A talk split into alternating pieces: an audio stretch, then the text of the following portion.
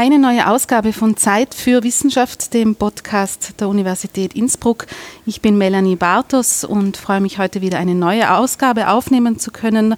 Ähm, eine besondere Ausgabe für mich auch, weil sie in einem Setting stattfindet, das ich definitiv noch nie hatte bei Zeit für Wissenschaft. Ich kann gleich vorausschicken, wir sitzen im Ausstellungsglashaus des Botanischen Gartens der Universität Innsbruck, umgeben von Pflanzen, die es recht die es gerne recht warm haben. Aber dazu sagen wir vielleicht noch was. Zunächst möchte ich meinen Gast heute ganz herzlich begrüßen. Das ist der Herr Konrad Bagitz, Assistenzprofessor am Institut für Botanik in der Forschungsgruppe für evolutionäre Systematik. Herr Bagitz, herzlich willkommen bei Zeit für Wissenschaft und danke, dass Sie sich die Zeit heute für mich nehmen. Gerne. Danke für die Einladung. Äh, wie gesagt, ich möchte zum Setting was sagen, weil vielleicht hört man das auch im Hintergrund ein bisschen. Wir sitzen hier im sehr schönen, großen Glashaus des Botanischen Gartens. Ähm, Herr Baget, Sie sind auch Kurator des Botanischen Gartens und wissenschaftlich hier auch stark involviert. Was umgibt uns denn da so ungefähr, jetzt ohne um ins Detail gehen zu wollen, aber nur, dass man so eine Vorstellung hat, wo wir uns hier jetzt gerade befinden? Ja, wir, wir, befinden uns da im mittleren von den insgesamt drei hintereinander gestellten Glashäusern. Ein tropisches Glashaus, dementsprechend warm und etwas feucht schwül ist es momentan hier herinnen. Und um uns herum sieht man in erster Linie tropische Farne, Kletterpflanzen. Hinter mir ein großer Papaya zum Beispiel. Äh, und der leidet über, dass wir auch relativ viele tropische Nutzpflanzen, die man als Frucht-Obstbäume zum Beispiel kennt, auch da herinnen haben. Mhm. All das ist äh, im Moment etwas schwierig, aber normalerweise natürlich auch für Besucherinnen und Besucher offen. Ähm, wir unterhalten uns heute auch äh, über Pflanzen und zwar über einen Schwerpunkt, wo Sie nicht nur an der Universität, sondern auch hier jetzt landesweit und überhaupt in diesem Themenbereich als einer der versiertesten Experten auf dem Gebiet gelten, schon mehrere Jahre, nämlich Sie sind äh, auch Leiter des Kompetenzzentrums Neophyten in Tirol und Neophyten ist ein Thema, das Sie schon lange in Ihrer Arbeit begleitet und das Neophyten sind auch der Grund, warum wir uns heute getroffen haben, weil ich finde, dass das ein Thema ist, über das es sich durchaus lohnt, etwas, vielleicht einmal etwas in der Tiefe zu reden, nachdem äh, Neophyten auch ein inzwischen recht inflationär gebrauchter Begriff so in der Medienlandschaft ist. Und äh, über dieses Thema möchte ich, möchte ich mich heute gerne ein bisschen mit Ihnen unterhalten und wir haben äh, gesagt, dass wir, dass, es, dass wir einsteigen, tatsächlich auch hier wieder einfach einmal, um eine solide Definition zu haben, was sind Neophyten? Das lässt sich äh, relativ gut umreißen, worum es sich handelt. Trotzdem wird es oft äh, nicht ganz korrekt wiedergegeben. Ich gehe jetzt vielleicht einen Schritt zurück und mache den Bogen etwas größer. Mhm. Ähm, und spreche mal prinzipiell von sogenannten gebietsfremden Pflanzen bzw. Organismen generell. Und diesen Gebietsfremden stehen also quasi die heimischen oder einheimischen, wenn man so möchte, gegenüber. Und die Grenze zwischen diesen beiden Organismengruppen ist der Mensch bzw. menschliche Aktivität. Als einheimisch gelten alle Arten, aus der Vergangenheit, aber auch in Zukunft, die in ein geografisch begrenztes Gebiet selbstständig mit den arttypischen Ausbreitungsmechanismen einwandern können. Und zeitlich unabhängig davon. Und als gebietsfremd werden Organismen dann bezeichnet, wenn der Mensch für das Auftreten verantwortlich ist. Wobei dieses Auftreten dann auf unterschiedlicher Ebene passieren kann. Das kann man so ganz grob in drei Blöcke zusammenfassen. Mhm. Das eine ist wahrscheinlich das augenfälligste oder plausibelste, das ist also der beabsichtigte oder auch unbeabsichtigte Transport der jeweiligen Organismen. Mhm. Ein zweiter Punkt ist vielleicht nicht mehr ganz so plakativ, wäre das Schaffen von Ansiedlungsmöglichkeiten mhm. in dem neuen Gebiet. Äh, weil es so ist, dass sich also quasi neu auftretende Organismen sich in der Regel nicht sofort in gefestigter, einheimischer, naturnäher oder, natürlicher Vegetation zum Beispiel festsetzen können. Mhm. Äh, menschlich veränderte Standorttypen, Gewerbegebiete, geöffnete Bodenflächen und ähnliches erleichtern einmal prinzipiell das Ansiedeln. Also auch das mhm. ist Einfluss oder Einwirkung des Menschen. Und der dritte Punkt ist das oder die dritte Komponente ist dass der Mensch Ausbreitungsbarrieren, die den Arten entgegenstehen würden, durchbricht und damit diese Grenzen aufhebt. Mhm. Äh, klassisch die großen Meereskanäle, die verschiedene Meeresbereiche plötzlich in Kontakt bringen, das natürlicherweise nie passiert wäre. Mhm. Oder wenn man jetzt dann weniger an Meere denkt und ein bisschen näher kommen, bei uns die Schifffahrtskanäle, Rhein-Main-Donau-Kanal verbindet äh, das Wassersystem von zwei verschiedenen oder die durchbricht die Wasserscheide von zwei verschiedenen Gewässersystemen. Und wenn wir noch näher kommen, äh, dann reicht auch, wenn ich eine Schneise durch einen Wald schlage und damit plötzlich schattenintoleranten Arten einen Lichtkorridor schaffe und die das plötzlich nutzen können, was sie vorher nicht konnten. Also da ist dann wirklich diese Grenze Mensch, weil alle drei Punkte, die Sie jetzt aufgezählt haben, sind eigentlich nur durch menschliches Zutun genau. möglich. Das ist, das mhm. ist also quasi der Knackpunkt. Ist der Mensch für das Auftreten verantwortlich? Ist es gebietsfremd? Ist es selbstständig erlangt ohne menschliches Zutun? Dann gilt diese Art als einheimisch. Und wenn wir dann zu den Neophyten zurückkommen, dann ist so der Bezeichnung Neophyten ist für eine Teilmenge aus diesen gebietsfremden Arten, nämlich für neuzeitlich hinzugekommene Gebietsfremde. Ah, deswegen das Neo im Begriff, oder? Genau, deswegen also wird da der Begriff Neo mitverwendet. Das ist gerade im botanischen Bereich relativ gängig. Äh, denen gegenüber gibt es die älteren Gebietsfremden, die man dann als Archäophyten bezeichnet. Das ist alles mhm. das, was beispielsweise schon äh, mit der Entwicklung des Ackerbaus, äh, des Getreideanbaus mitgekommen ist, als Getreideunkräuter beispielsweise. Arten, die später durch die Römer beispielsweise über Europa verbreitet worden sind. Also das sind viele auch gebietsfremd davon, aber eben vor Beginn der Neuzeit und deswegen Archäophyten. Und sehr viele von den Archäophyten sind heute eher wieder relativ selten. Mhm. Äh, vor was einem Zeithorizont äh, reden wir da jetzt genau, wenn Sie sagen, erst in einem gewissen Zeitraum sind es dann die nicht mehr Archäophyten, sondern Neophyten? Genau, also man nimmt also wirklich diese Zeitengrenze, die man in äh, verwendet, also Ende des 15. Jahrhunderts. Ach so, wirklich, das so wie äh, Kolumbus genau, oder sowas. Genau, also es ah, ist also okay. quasi plus ah, minus, so, plus ja. minus diese mhm. Grenze, die so im ersten Moment oft so ein bisschen als willkürlich mhm. in einem dynamischen System natürlich ausschaut, äh, hat aber im Hintergrund schon eine gewisse Berechtigung, weil wenn man jetzt diese Zeitenwende oder die Fahrten von Kolumbus hernimmt, so war das doch so irgendwo der Beginn des Zeitalters mit den später nachfolgenden großen Entdeckungsfahrten. Man hat immer mehr Erdteile quasi aufgesucht, ursprünglich mit Schiff. Das heißt, und damit ist natürlich auch der Austausch von Organismen größer geworden. Das ist ja quasi das, was man, als, wenn man so möchte, als einleitende Phase für das, was man heute als Globalisierung bezeichnet. Mhm, hat. Also, mhm. äh, das ist so quasi ein bisschen der inhaltliche Hintergrund für diese Grenze. Mhm. Okay, also von diesem Zeitpunkt an spricht man für alle Pflanzen, die, sagen wir mal ganz banal, dort wachsen, zu wachsen beginnen, wo sie nicht ursprünglich angesiedelt waren. Ja. Ja, äh, die dann als Neophyten bezeichnet ja. werden. Also von, von was für Pflanzen, kann man das so generell sagen, Neophyten sind oft Pflanzen mit diesen und diesen Eigenschaften, weil nur die schaffen dann diese Barrieren auch zu überwinden. Gibt es da so spezielle Charakteristika oder muss man sich das wirklich für Art für Art dann anschauen? Äh, die Antwort ist also ein klares Jein oder beides. Mhm.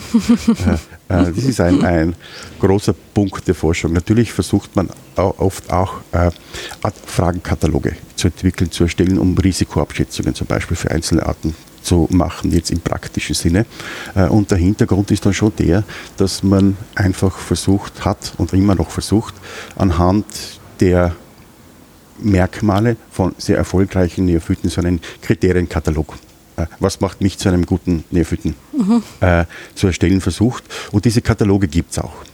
Ja. Mhm. Äh, es ist aber wie bei vielen anderen Sachen, wenn es solche Auflistungen, Kataloge gibt, äh, nicht immer eins zu eins, dass ich bei jeder Art so quasi äh, abhaken kann, ja, das, das, das, das, das trifft im Endeffekt zu, weil das Spektrum der Neophyten, die erfolgreich sind, ist sehr, sehr weit. Wir haben also auf der einen Seite einjährige Pflanzen darunter, die unbedingt Samen machen müssen, um sich vermehren zu können und mhm. die Samen vielleicht auch nur noch relativ kurze Zeit leben. Mhm. Äh, Demgegenüber stehen ganz langlebige ausdauernde Pflanzen, die mehrere Dutzend Jahre oder in Form von Bäumen auch über Jahrhunderte überleben können. Es sind Pflanzen drunter, die machen bei uns gar keine Samen und verbreiten sich dennoch effizient. Also die, die, die Möglichkeiten, äh, wie es funktioniert, sind äh, sehr vielfältig, aber äh, so Dinge wie eine hohe Reproduktionszahl äh, mhm. ist also sicher ein Faktor. Ähm, das Fertigwerden mit äh, mechanischen Beeinträchtigungen und damit verbundene Regenerationsfähigkeit ist auch ein wesentlicher Faktor. Wie gesagt, aber man wird, äh, äh, das fällt zum Beispiel beim Springkart schon wieder weg, weil das war einjährig. Mhm. Ja, hätte zwar hohe Reproduktionszahl, aber einjährig kurzlebige Samenbank hat also auch einen Haufen Nachteile eigentlich und funktioniert mhm. trotzdem, wenn man ausschaut. Äh, sieht ja. man, das geht hervorragend. Ja. Vielleicht schauen wir uns das ganz kurz an, um dass ich das schon Einstiegs, äh, zum Einstieg richtig verstehe die, die Pflanzen müssen sich äh, wenig, äh, das sage ich jetzt nicht viel Neues, aber die müssen ja irgendwie schauen, dass sie überleben. Ja. Jetzt haben Sie gesagt, da gibt es jetzt unterschiedliche Varianten. Die einen bilden Samen aus, die sind dann Einjährige, die brauchen das, um am nächsten Jahr dann quasi weiter zu bestehen. Und dann gibt es ja auch, was man so im Volksmund so ein bisschen sagt, ist das eine mehrjährige Pflanze, ja. also die quasi, die, was sie macht eine Art Winterschlaf, aber kommt im Frühjahr wieder dieselbe Pflanze. Oder ist das auch wieder, manche machen beides oder wie, wie ist da die Systematik bei dem, wie sich die verbreiten überhaupt? Also die, Im Regelfall ist es so, dass äh, für, die, für die weitere Ausbreitung, für die natürliche weitere Ausbreitung, äh, die Ausbildung von sagen wir, mobilen Vermehrungseinheiten. Das sind bei Pflanzen üblicherweise entweder Früchte, wenn sie als Ganzes verbreitet werden, oder die Samen. Mhm. Also die sind im Regelfall mal grundsätzlich notwendig, äh, mhm. um so quasi den Bestand, die Population aufrechtzuerhalten und eventuell auch auszubreiten. Und dann, und das machen sowohl Einjährige als auch Mehrjährige bis hin zu Bäumen. Äh, prinzipiell eigentlich generell alle Pflanzen. Und dann gibt es äh, die Kategorie an Pflanzen, die nur eine Saison überlebt und dann in Form von Samen überdauert. Die mhm. brauchen unbedingt diese Samen ja. um das quasi am Leben zu bleiben in den nächsten äh, Saisonen. Und parallel dazu gibt es aber dann mehrjährige Pflanzen, da schließe ich jetzt die Bäume einfach mit ein, äh, die dann halt über mehrere bis viele Jahre überleben. Die haben aber trotzdem auf der einen Seite im Regelfall diese Samen- und Fruchtbildung und können aber zusätzlich äh, die Saisonen, bei uns die kalte Jahreszeit überdauern und im nächsten Jahr wieder austreiben. Äh, und manche, nicht alle, manche davon haben dann auch die Möglichkeit, dass sie sich äh, über Ausläufer oder mhm. Kindle zusätzlich vermehren Kindle, unter Anführungszeichen. Ja. Das mhm. heißt, da werden dann so quasi Klone oder Ableger, mhm. wird oft auch im Vollschutz mhm, genau, der Mutterpflanze ja. gebildet. Mhm. Und äh, das ist etwas, was bei Einjährigen üblicherweise wegfällt. Das äh, gibt es dann bei mehrjährigen Pflanzen. Und gerade diejenigen unter den Mehrjährigen, die jetzt sehr äh, ja, Ausläufer oder gerne Ausläufer bilden und sich sehr gut regenerieren können, das sind auch oft solche, die sich dann sehr effizient ausbreiten können, beziehungsweise dann auch sehr äh, ja, widerstandsfähig gegenüber Managementmaßnahmen sind, mhm. ja, mhm. weil die dann nicht unbedingt auf die Samen angewiesen sind. Es gibt dann ein paar ganz wenige Beispiele, wo Arten, die zu uns gekommen sind, äh, meistens hat es dann mit bewussten äh, Import zu tun, äh, als Zierpflanzen beispielsweise, äh, mhm. wo äh, bei Pflanzen, die männliche und weibliche Individuen haben, beispielsweise nur ein Geschlecht importiert wurde. Also die können dann keine Samen machen, weil das zweite Geschlecht ja fehlt, ja. Äh, aber sich sehr effizient über diese Klone vermehren. Mhm. Und also es gibt auch ein paar wenige Beispiele, wo das trotzdem funktioniert. Und da spielt dann sehr häufig eben wieder der Faktor Mensch mit der Rolle, weil er ja nicht nur fürs ins Gebiet bringen relevant ist, sondern auch für die weitere Verbreitung im Gebiet. Ja. Okay. Und damit können natürlich auch solche, die sich eigentlich nur an einem Platz dann behaupten könnten, trotzdem verbreitet werden, weil die muss nur Bodenmaterial mit den Wurzel- oder äh, Ausläuferstückchen verbreiten. Ja. Jetzt haben Sie diese Eigenschaften geschildert für Pflanzen, die generell gelten, gelten natürlich auch für Neophyten und manche genau. dieser Eigenschaften machen sie dann eben besonders ähm, robust oder tragen sehr intensiv dazu bei, dass sie sich massiv ausbreiten können. Dieser Aspekt dieser Ausbreitung und dieser, dieses Platzeinnehmens ist schon, da sind wir schon bei einem, wenn man sagen will, Grundproblem der Neophyten, oder? Ja, das ist also, oh, das ist sicher eines der Grundprobleme.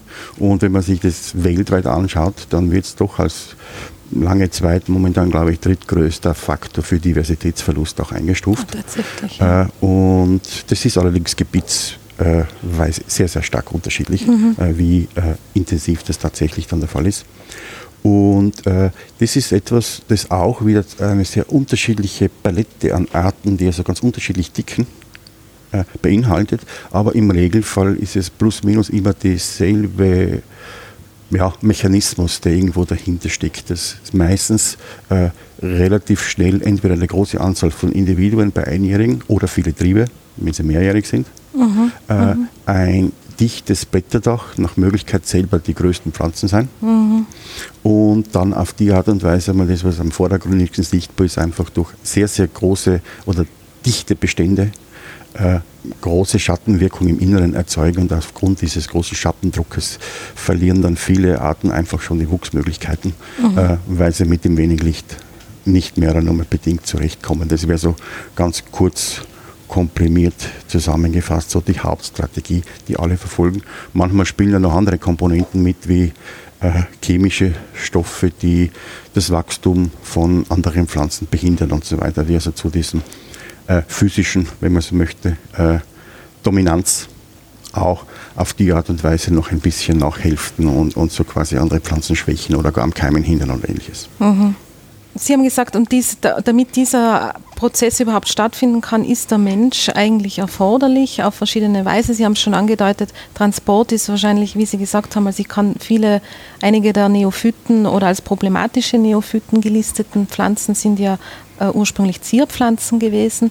Dann haben wir solche Fälle, die können, wenn ich das richtig verstehe, Transport kann ja einfach auch, wie Sie sagen, eintretender, weiß ich nicht, Industrialisierung, Reisetätigkeit, so eine, so eine Pflanze kann ja äh, über, weiß ich nicht, Flugverkehr, Lkw-Transporte und so weiter eingeschleppt werden sozusagen.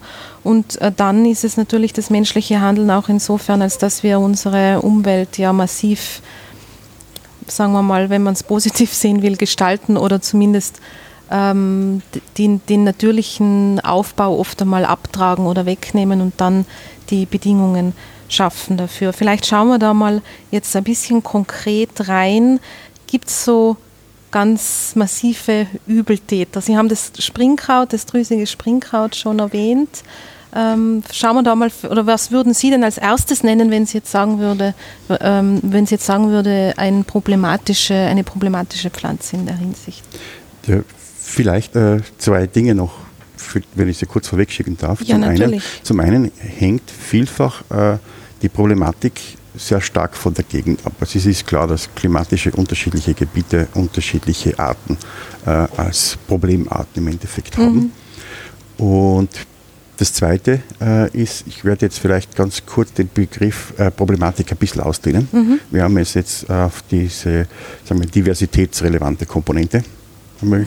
kurz beschränkt, aber es gibt durchaus noch andere Faktoren, die mit der Rolle spielen in ja. der Bewertung der Problematik von Erfüllten. Und das eine, äh, oder das wahrscheinlich den meisten am bekanntesten, äh, dürfte der Gesundheitsaspekt sein, Allergie mit äh, als Flaggschiff quasi, in dem Fall halt negatives Flaggschiff mit der Beifußambrosie oder dem Ragweed.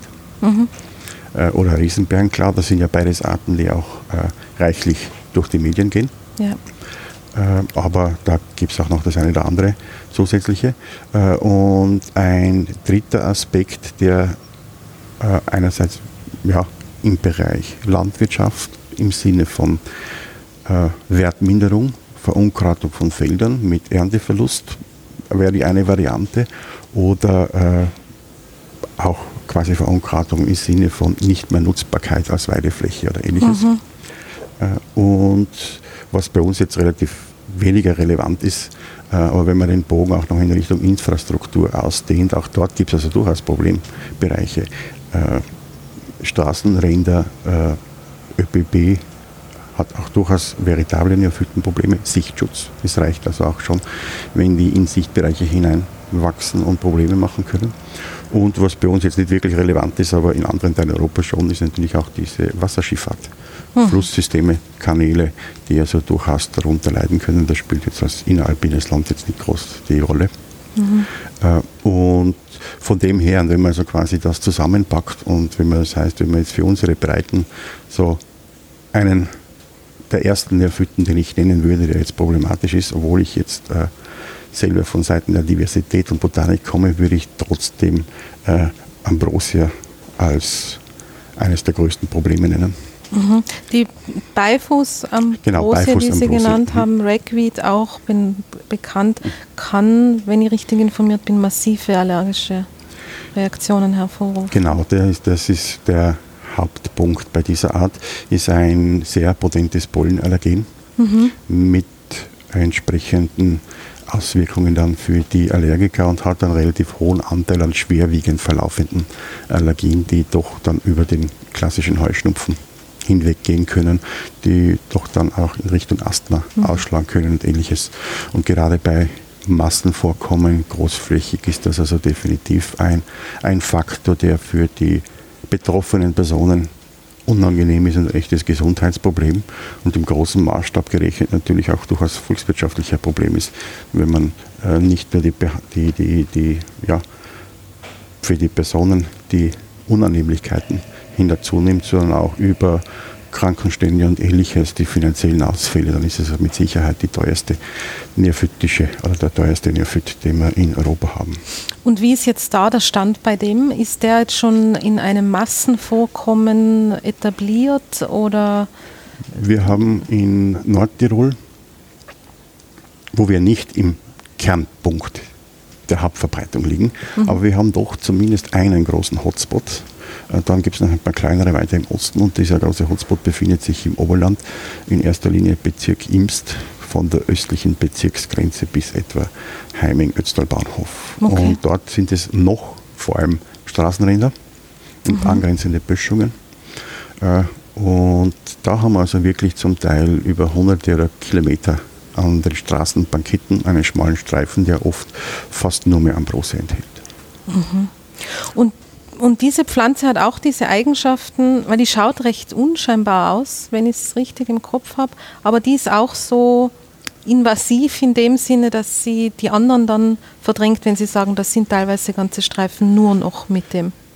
Ja, das hat ein bisschen äh, an diesem speziellen Stand ein bisschen damit zu tun, dass diese Straßenpankette ganz äh, spezifische Standorte sind, die auf der einen Seite natürlich gepflegt werden müssen aus sicherheitstechnischen Gründen kurz gemäht werden müssen. Äh, dann sind sie meistens äh, sehr nährstoffarm, trocknen sehr stark aus und genau mit diesen Verhältnissen der großen Sommerhitze kommt diese Ambrosia halt sehr gut zurecht. Ist nicht die einzige, die das kann, aber eben sehr gut zurecht und das fördert dann eben auch, wenn sie schon vor Ort ist, dass äh, immer mehr an diesen mhm. Standorten werden. Und für das Weiterverbreiten in einem größeren Umfeld ist allerdings Transport der Früchte notwendig. Die sind da ziemlich plump, schauen aus wie ein Mini-Kreisel, mhm. äh, haben also keine Flughilfen, gar nichts, die fallen einfach runter. Äh, das heißt, die macht also von sich aus keine großen Entfernungen, mhm. äh, sondern eher nur Zentimeter. Aber äh, mittels den üblichen Maßnahmen, die sich ja nicht vermeiden lassen, wie Kehren und ähnliches, und mhm. Mähen wird das dann halt entlang diesen Ausbreitungskorridoren weiter verbreitet. Mhm und kann dann von dort aus, in Nordtirol ist es noch kaum der Fall, in Osttirol schon etwas häufiger, äh, in angrenzende Äcker übergehen und wenn wir so ein bisschen nach Ostösterreich gehen, Steiermark, teilweise auch Kärnten oder dann Niederösterreich, Burgenland, dann ist das auch ein ganz massives Ackerunkraut und zwar so massiv, dass es auch tatsächlich erwerbsmindernd wirken kann. Mhm. Also das wäre dann der Bereich, wo es schon wo Sie wo sagen, wo Sie vorher meinten, da ist jetzt bei uns noch nicht der genau. Hotspot, genau. aber, Hotspot, aber es gibt schon Genau, welche. aber das wäre dann wirklich äh, noch erst Ostösterreich. Und also wir sind nicht am ganz am Beginn der Besiedelung, aber noch in einer relativ frühen Phase. Mhm. Auch trotz dieser äh, jetzt doch ein, einige hundert und Kilometer lange Strecken im Oberland. Mhm. Und wenn man jetzt dagegen vorgehen möchte, wenn wir uns diese Beifußambrosie, diese Hochallergene anschauen, die dann offenbar jetzt nicht nur ein allergenes Problem ist, sondern die dann, wie Sie sagen, mhm. auch in, der, in einem ähm, äh, in einem landwirtschaftlichen Bereich Schäden anrichten kann, wie, wie geht man jetzt bei der Pflanze vor, um das irgendwie in den Griff zu bekommen? Weil ich denke, nachdem offenbar jede Pflanze dann doch wieder ihre individuellen Eigenheiten hat, wird man auch individuell vorgehen müssen, wenn man die Ausbreitung eindämmen möchte. Ja, wobei, die ist zwar ist eine einjährige Pflanze, braucht also unbedingt ja. ihre Samen, ja. äh, ist aber dennoch äh, relativ widerstandsfähig, was Mähen und so weiter betrifft, hält also da einiges aus. Mhm. Und äh,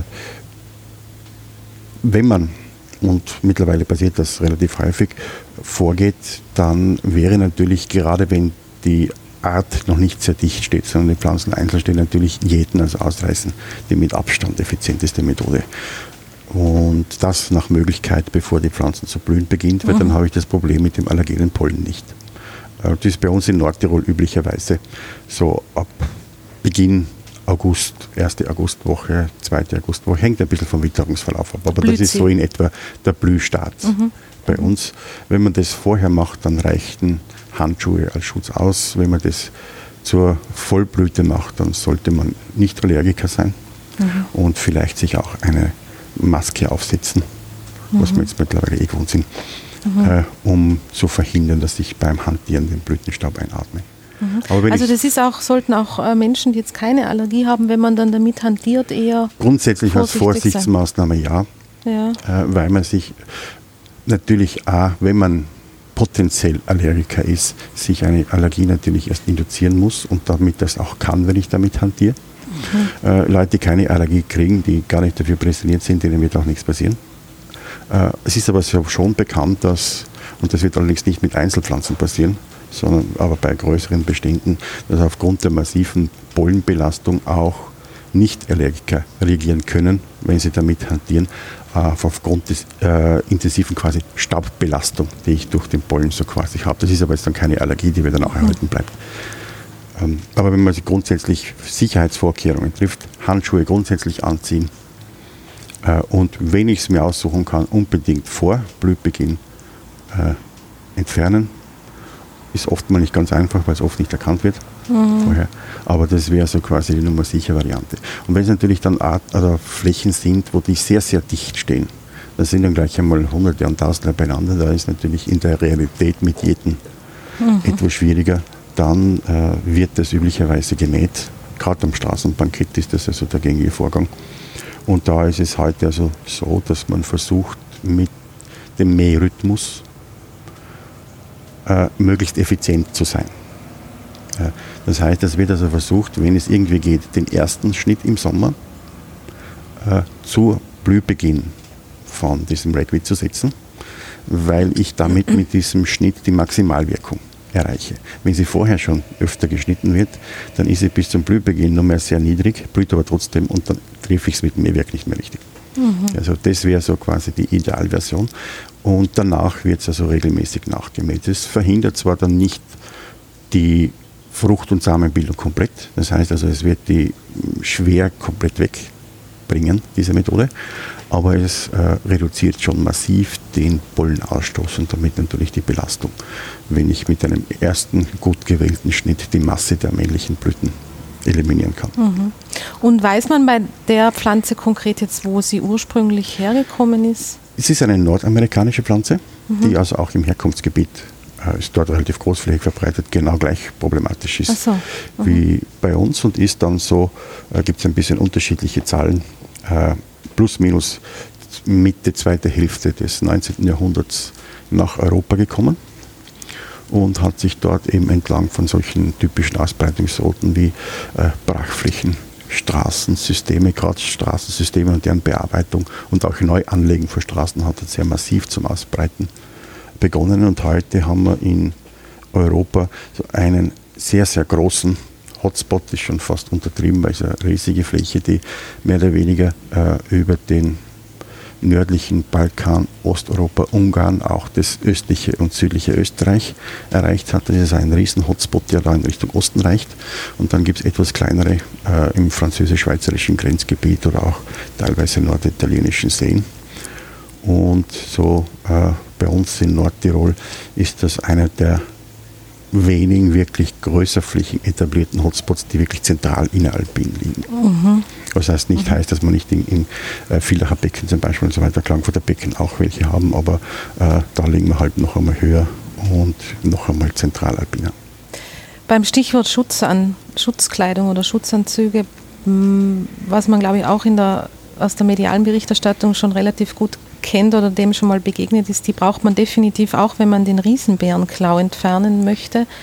Ähm, wie ist da die Situation? Weil das ist, glaube ich, nicht ein allergenes Problem, sondern die Pflanze hat ganz andere, wie soll ich sagen, Eigenschaften, die dem Menschen vielleicht nicht so gut tun unter Umständen. Ja, das, das funktioniert anders bei Ambrosia äh, und deswegen habe ich es auch erst gereiht. Erstens ist die Problematik viel unangenehmer auf Dauer. Mhm. Weil natürlich mhm. das ein Lebenszeitproblem ist, wenn ich mir eine Allergie einhandle und vielleicht auch noch Asthma. Und ich muss ja keinen unmittelbaren Kontakt haben. Das heißt, bei entsprechendem Vorkommen und entsprechender Pollenkonzentration in Luft kann ich ruhig Kilometer weit weg sein und ich habe die Probleme trotzdem. Ja. Beim Riesenbärenklau funktioniert das anders.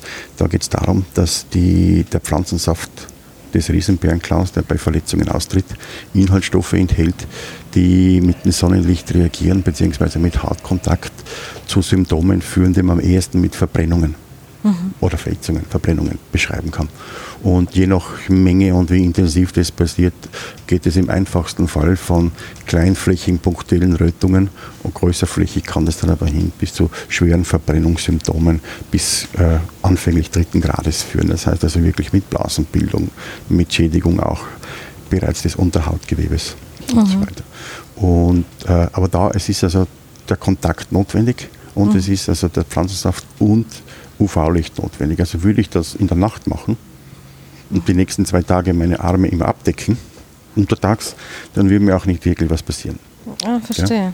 Ja? Mhm. Äh, was allerdings schon zu berücksichtigen ist, ist, dass die, die Wirkung äh, nicht wie bei einer Brennnessel, wenn ich das merke ja gleich, wenn ich die angegriffen habe oder auch eine Herdplatte, sondern dass das Ganze äh, nicht mit sofortigen Symptomen einhergeht.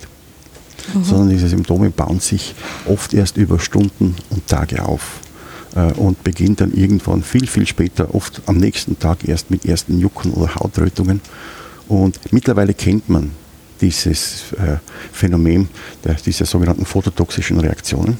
Aber ja. am Beginn war das äh, oft gar nicht so einfach auch zu diagnostizieren. Also da wusste ja, man nicht, was die Leute haben. Weil, ja, weil ja sehr häufig der, Zusammenhang mit dem Pflanzenkontakt vielleicht am Vortag und den Symptomen am Folgetag äh, oft gar nicht wirklich klar gegeben war. Heute ist das was, das also jeder Hautarzt und viele Apotheker und so weiter als Symptom kennen, wo man auch auf die Idee kommt. Das war am Anfang nicht so ohne weiteres gegeben.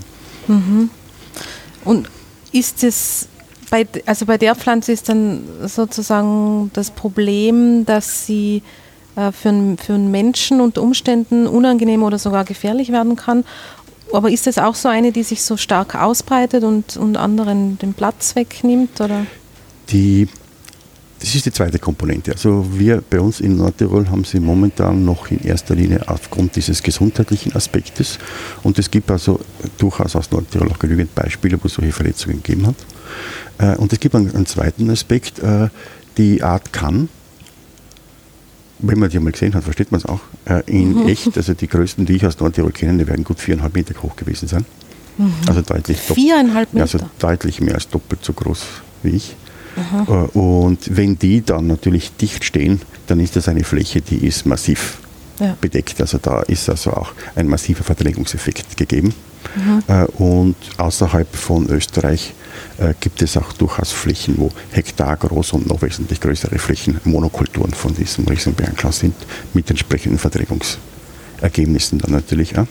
Mhm. Ähm, das heißt also, die Ausbreitung funktioniert sehr effizient, bei dieser Art allerdings wieder ausschließlich über Samen.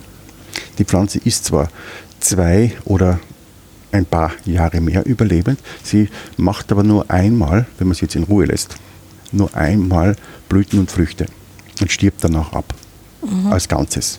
Mhm. Äh, und im Idealfall, also wenn der Standort sehr gut ist, äh, passiert es in zwei Jahren.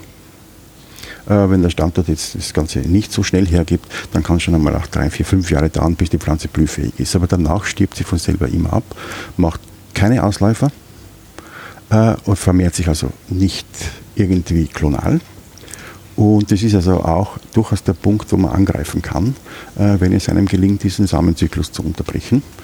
Man muss allerdings ein bisschen Durchhaltevermögen haben und mindestens acht bis zehn Jahre kalkulieren für eine Fläche, weil so lange weiß man aus diversen Studien, bleiben die Samen mindestens im Boden keimfähig. Das heißt also, ab dem letzten Fruchtzeitpunkt, den ich gesehen habe, muss ich also zumindest über diesen Zeitraum die Flächen regelmäßig kontrollieren. Mhm. Im Regelfall reicht eine Maßnahme pro Jahr bei dieser Art. Äh, idealerweise auch äh, möglichst früh im Jahr, sobald ich sie sicher erkenne, aber äh, verständlicherweise immer bevor die Früchte reif sind, weil mit den Früchten habe ich wieder das Problem, dass ich vermehrungsfähige Teile habe und wesentlich sorgfältiger sein muss. Mhm. Wenn ich es vorher mache, dann fällt dieser Aspekt flach. Und was natürlich, wir haben schon angesprochen, oder Sie vorhin beim Riesenbärenklar dazukommt, durch diese Problematik, die er hat, kann ich natürlich nicht unbedarft und ungeschützt äh, Messer, was weiß ich was, Machete oder irgendwas nehmen und hantieren anfangen, sondern ich muss mich entsprechend schützen. Das heißt, ich muss auf alle Fälle verhindern, dass im Zuge dieser Maßnahmen Pflanzensaft auf meine Haut kommt. Das heißt, ich muss mhm. mich entsprechend kleiden. Ist jetzt vielleicht nicht zwangsläufig für einzelne Pflanzen ein kompletter Rahmenanzug als Schutzmaßnahme notwendig, aber konzentriertes, sorgfältiges Arbeiten, spritzdichte Kleidung, Handschuhe und so weiter sind also Standard, die notwendig sind, um mit dieser Pflanze zu hantieren. Und wenn man sie sicher erkennt, dann möglichst früh mit den Maßnahmen ansetzen, weil ich bin ja nicht verpflichtet zu warten, bis die drei oder vier Meter hoch ist. Ja. Ich kann ja im Frühjahr anfangen, dann habe ich es vielleicht mit einem ja, bis dotisch großen Pflanzenrosette mhm. zu tun, ist natürlich wesentlich einfacher und sicherer zu handeln. Aber das ist, gibt ja auch ein heimisch, Bärenklau per se ist ja nicht äh, generell, glaube ich, ein Neophyt. Es gibt ja auch diesen Wiesen. Bärenklau, dann gibt es ja nur die Engelswurzel. Ich muss ehrlich sagen, ich habe das schon öfter versucht, mhm. weil Pflanzen, die so ähnlich ausschauen, sieht man ja massenweise. Ja. Äh, und wenn sie noch klein sind, ist oft vielleicht für den Laien auch gar nicht so leicht zu erkennen, ob das tatsächlich schon ein Riesenbärenklau, weil sie nicht Baby ist oder so. Ja, das ist der Punkt, warum ich vorhin auch gesagt habe, wenn man sie sicher erkennt. Ja. Im Zweifelsfall zu warten, allein schon auch aus den Erfahrungen, ich mache das Ganze jetzt ja doch schon ziemlich lange. Mhm. Äh, und es ist leider so, dass es also durchaus immer wieder Kollateralschaden gibt und manchmal trifft es häufigere Pflanzen, aber wir hatten auch schon Fälle, wo sehr seltene Pflanzen getroffen hat, die als Kollateralschaden entfernt worden sind, weil, weil man sie verwechselt hat. hat. Oh, ja. Also das ist natürlich nicht der Sinn der Sache. Mhm. Äh, das heißt, im Zweifelsfall zuwarten. Äh, man hat, wenn man sich unsicher ist, auch jederzeit die Möglichkeit, äh, Foto zu machen und das an uns zu schicken. Mhm. Wir schauen uns das auch an und mhm. geben auch Rückmeldung, ob es jetzt ist oder nicht. Und die klassischen Verwechsler haben Sie schon angesprochen. Das häufigste, was wir bekommen, ist der Riesenbärenklau. Das ist eine einheimische Bärenklauart. Der Riesenbärenklau übrigens kommt aus dem Kaukasus. Mhm. Äh, ist eine heimische Bärenklauart, die äh, mit unterschiedlichen Typen, vor allem zweigängigen unterschiedlichen Typen bei uns vorkommen. Das eine, was man so aus den Talwiesen kennt, der so quasi die Sommergarnitur der weißen Dollenblütler in den Talwiesen oft ausmacht. Ja. Und dann gibt es eine etwas kräftigere gestauchtere, aber durchaus auch eineinhalb Meter und manchmal höher werdende Art, die in den Hochlagen vorkommt, entlang von Gräben, äh, frischen, feuchten Wäldern, so diese Hochstaudenbereiche. Und die wird relativ häufig äh, mit dem Riesenberglau verwechselt, weil die auch vom Wuchs her äh, dem etwas näher kommt, natürlich nicht so groß wird, aber die Form nähert sich also optisch stärker dem an und auch die Blätter sind ähnlich spitz und scharf gezähnt. Mhm. Und das ist also einer der klassischen Verwechsler und der ist nicht in jedem Fall äh, immer, gerade wenn er vielleicht auch noch zurückgeschnitten ist, sofort von einem jungen anderen zu unterscheiden. Also das ist auch tatsächlich nicht ja. so leicht und zu unterscheiden. Ja, also gerade beim, beim Bernd, klar, vor allem die Hochlagenform ist wirklich eng. Engelwurz ist etwas anderes, das würde eigentlich relativ einfach gehen, weil da die, die, die Blätter, die Teilblättchen sind mehr oder weniger oval und rund. Also und beim, und der Stängel ist auch rund. Ist es so Dann, genau, sind sie, genau, sind sie ganz ah, scharf okay. in ganz scharfe Spitzen ausgezogen und die riesen Bärenklaustängel sind dann äh, deutlich postig behaart. Das sieht man problemlos mit freiem Auge nicht angreifen. Äh, mhm. und äh, mhm. im Regelfall auch so äh, ganz intensiv, so scheckig, so rot-violett scheckig. Mhm. Mhm. Aber wie gesagt, im Zweifelsfall, wenn man sich unsicher ist, äh, Foto machen und schicken, dann schauen wir uns das an. Ja, das ist gut zu wissen. Wenn wir bei den Arten sind, die auch für den Menschen zu Beeinträchtigungen führen können, glaube ich, müsste man, und das ist auch jetzt in der Medienberichterstattung, kommt mir zumindest vor, in, den letzten, in letzter Zeit dann recht dominant geworden, ist das sogenannte südafrikanische Kreiskraut, das ja auch, ähm, weiß nicht, ist giftig die richtige Bezeichnung oder wie, wie ist da die, ja, die Situation bei dem Neophyt? Ja, also beim südafrikanischen Kreiskraut, das wäre jetzt so eine klassische Giftpflanze, mhm. die äh, prinzipiell einmal die Giftwirkung dann ausspielt oder die Problematik ausspielt, wenn man sie isst. Also, also das okay. wäre das, was man so als Gift, giftig im klassischen Sinne jetzt bezeichnen würde. Und äh, weil wir vorhin schon gesagt haben, es gibt also auch riesen, heimische Riesenbärenklauarten. Mhm. Äh, es gibt eine ganze Reihe von heimischen Kreiskautarten. Mhm. Also das, da sind wirklich etliche. Und die haben praktisch alle dieselben Inhaltsstoffe. Es ist also keine Erfindung dieses neu zugewanderten südafrikanischen Kreiskrautes, aber es ist ein neuer Spieler, der auch teilweise an bis jetzt äh, wenig problematischen Standorten dazukommt. Mhm. Achso, das ist so ein, ein neuer, neuer ja. Player in dem Ganzen. Und wenn wir, wir haben äh, Riesenbärenklau, glaube ich, ist jetzt in Europa seit gut 100 Jahren, mhm. etwas mehr. Beifußambrose haben wir schon erwähnt. Mhm. Äh, wenn man jetzt die südafrikanische Kreiskarte zum Beispiel hernimmt, dann ist das äh, in Europa auch vor ungefähr 100 Jahren aufgetaucht. Äh, bei uns in Nordtirol beispielsweise, aber überhaupt in Österreich ist der Erstfund erst aus Anfang der 1980er Jahre. Bis dorthin war es aus, aus äh, Nordtirol und Österreich unbekannt mhm. und hat sich eigentlich mit Beginn der 2000er Jahre dann begonnen massiv auszubreiten. Und wer jetzt äh, bis zum Winter, wo es wirklich kalt wird, also wirklich kalt, äh, die Autobahnen entlang fährt, zum Beispiel, der sieht ja überall diese weißen, diese gelben, blühenden äh, Mittelstreifen beispielsweise. Und das ist also fast immer, nicht nur, aber fast immer diese südafrikanische Kreiskraut, das ja noch blüht bis zu den wirklich starken Frösten. Das hat also mhm. also relativ kurze Zeit 40 Jahre nicht ganz Verweildauer bei uns in Österreich oder in Tirol und davon vielleicht 20 Jahre, also die halbe Zeit, wo es in einer massiven Ausbreitungsphase sich befindet und hat es also in der Zeit dann geschafft, wirklich zumindest die unteren Lagen mittlerweile fast komplett. Äh, teilweise haben aber doch äh, einzelne bei uns in Tirol mittlerweile auch bis gegen 15, 16 Meter vorstoßen vorhanden. Mhm. Und das ist eigentlich für so eine Invasionsvorgang eine sehr, sehr kurze und rasante Zeit. Also auch von dem her, was Sie an Neophytenausbreitungen schon beobachtet haben, ist das südafrikanische Kreiskraut eher, soll ich sagen, effektiv und schnell unterwegs. Ja, auf ja. alle Fälle. Ähnlich, ähnlich äh, effektiv, nicht ganz so schnell wie Sommerflieder, mhm. also auch relativ spät erst aufgetaucht ist, hat aber bei weitem nicht diesen Verbreitungsgrad, den jetzt in den letzten Jahren der südafrikanische Kreiskraut erlangt hat.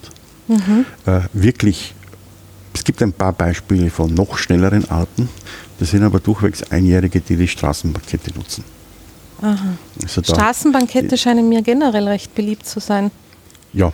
Bei, also, bei solchen Arten. Das also ist definitiv so. Ja. Das ist einfach diese Sondersituation. Warum die ist das so? diesem Rand haben. Und das sind also alles Arten, die mit großer Hitze zurechtkommen können, die mit wenig Wasser zwischendurch auskommen können und die teilweise dann auch in der Lage sind, von den Maßnahmen zu profitieren. Mhm. Es gibt mhm. ein eigenes Set darunter, das auch äh, salztolerant ist. Und das heißt also auch mit der Salzstreuung mhm. im Straßenrand relativ gut zurechtkommt. Und dieses Wechselspiel äh, verschafft diesen Arten dann entsprechende Konkurrenzvorteile.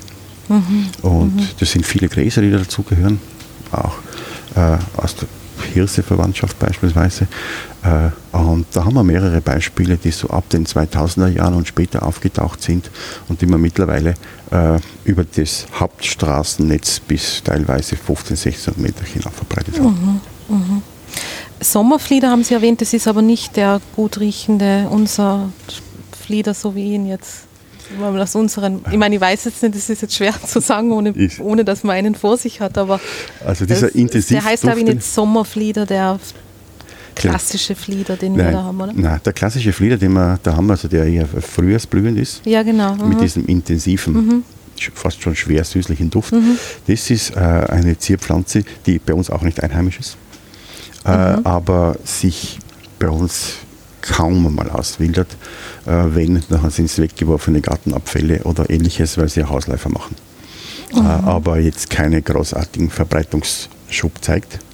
Äh, das andere, äh, wofür wir äh, sprechen, Sommerflieder, es ist, steckt zwar im Namen Sommerflieder drin, ist aber keine Fliederart, hat mit Flieder also. überhaupt nichts zu tun. Ja, mhm. Unser Flieder im Frühjahr ist ein Verwandter des Ölbaums oder bei uns der Eschen. Mhm. Und Sommerflieder ist dann eher mit Königskerzen und solchen Dingen verwandt und stammt also. ursprünglich aus so auch Gewässersystemen in, in Asien. Mhm. Und auch da ist es so, dass man so die ersten Auswilderungen erst relativ spät dokumentiert haben. Äh, es geht immer ums Dokumentiert. Äh, Ob es davor Undokumentierte gegeben hat, das lässt sich natürlich schwer nachvollziehen. Mhm. Ja, aber also auch der beginnt eigentlich seine Geschichte erst nennenswert ab den 90er Jahren. Mhm. Und ist mittlerweile aber auch entlang von Verkehrswegen, vor allem so an, an, an gut drainagierten, wasserdurchlässigen Standorten, was bei uns häufig auf der Kalkseite der Fall ist. Also ja. äh, in den Abhängen in der Nordkette zum Beispiel, äh, relativ gang und gäbe. Und der kann durchaus auch an diesen natürlichen, schottrigen, kiesigen, steinigen Flächen Massenvorkommen bilden. Und dann wird er problematisch, weil er sich dort in unmittelbare Konkurrenz mit heimischen Pionierarten befindet, die alle lichtliebend sind ja. und wenig Konkurrenz vertragen. Und äh, der Sommerfriede ist also relativ problemlos in der Lage, denen dann Probleme zu machen mhm. und nutzt dann halt alles Mögliche von Forstwege und ähnliches als Wanderrouten, wo er dann sehr effizient in diese Flächen eindringt. Aber wäre der Sommerflieder jetzt ein Beispiel für etwas, was ursprünglich als Zierpflanze genutzt wurde und so zu uns gekommen ist? Oder ist das Transport auch auf anderen Wegen dann gewesen, wenn Sie sagen aus Asien? Sommerflieder ist definitiv Zierpflanze. Ja. Äh, auch der, der Riesenbärenklau wäre als Nutzpflanze ursprünglich gekommen, sowohl Zierpflanze als auch als Bienenweide. Ach so. Aha. Und äh, was haben wir vorher gehabt? Beifuß Ambrosie, und, und, und das südafrikanische Kreisgras, das sind Dinge, die passiert sind. Die sind passiert. Die sind, die sind passiert. Also ja. es gibt zwar Berichte von der Beifuß Ambrosie, dass man äh, Anfang des letzten Jahrhunderts teilweise Samenmischungen bewusst verunreinigt hat damit wie weit das wirklich stimmt, ist allerdings nicht ganz klar nachzuvollziehen, äh, um glaubhaft zu machen, dass es sich um, um, um hochwertiges amerikanisches Saatgut handelt. dazu so. hat man amerikanische Simmereien beigefügt mhm. und da sollen angeblich auch Ambrosia mit dabei gewesen sein. Okay. Aber prinzipiell ist es eine Art, die eigentlich niemand beabsichtigt geholt hat, sondern mhm. passiert ist. Mhm. Und beim Kreiskraut war es war es anhaftende Samenfrüchte bei Wolllieferungen aus Südafrika, mit denen sie nach Europa gekommen ist. Ah, verstehe. Also das kann man dann schon recht detailliert nachvollziehen, oder? Äh, nicht in jedem Fall, aber in vielen Fällen lässt sich zumindest die Anfangsphase oft ganz gut nachvollziehen und in manchen Fällen sowie auch äh, kanadische Goldrute, Riesengoldrute oder drüsige Springkraut, da weiß man zumindest äh, die Jahreszahlen der Erstimporte nach Europa. Äh, teilweise gibt es dann auch noch die Meldungen, wo es dann meistens waren es Gärten, mhm. oft auch botanische Gärten, muss man dazu sagen, mhm. ursprünglich, früher. Äh, und manchmal gibt es dann auch äh, relativ gute Kette der Dokumentationen der Erstverwilderungen mhm. in Europa. Das mhm. geht aber nicht bei allen Arten, aber für etliche äh, lässt sich das ganz gut nachvollziehen. Mhm.